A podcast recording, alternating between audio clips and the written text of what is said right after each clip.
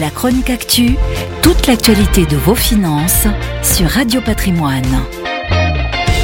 Entre la reprise de l'inflation, le recul des marchés financiers et la guerre en Europe, comment les Français vivent-ils cette situation et dans quelle mesure impacte-t-elle la gestion de leur patrimoine?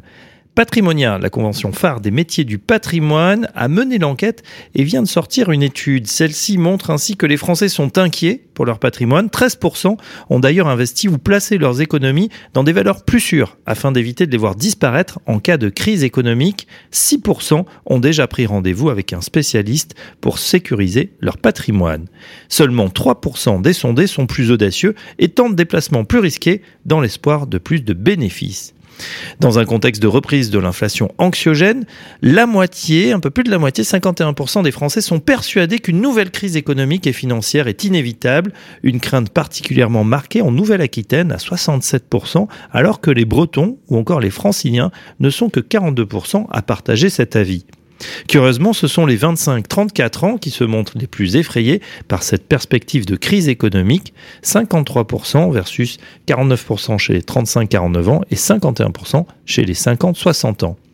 Dans ce contexte, les Français cherchent à protéger leur patrimoine, mais ne savent pas tous comment s'y prendre.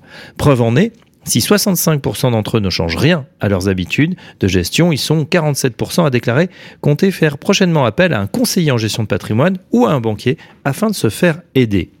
Cependant, les sondés sont aussi 52% à déclarer ne pas compter faire appel à un spécialiste. Alors pourquoi cette méfiance?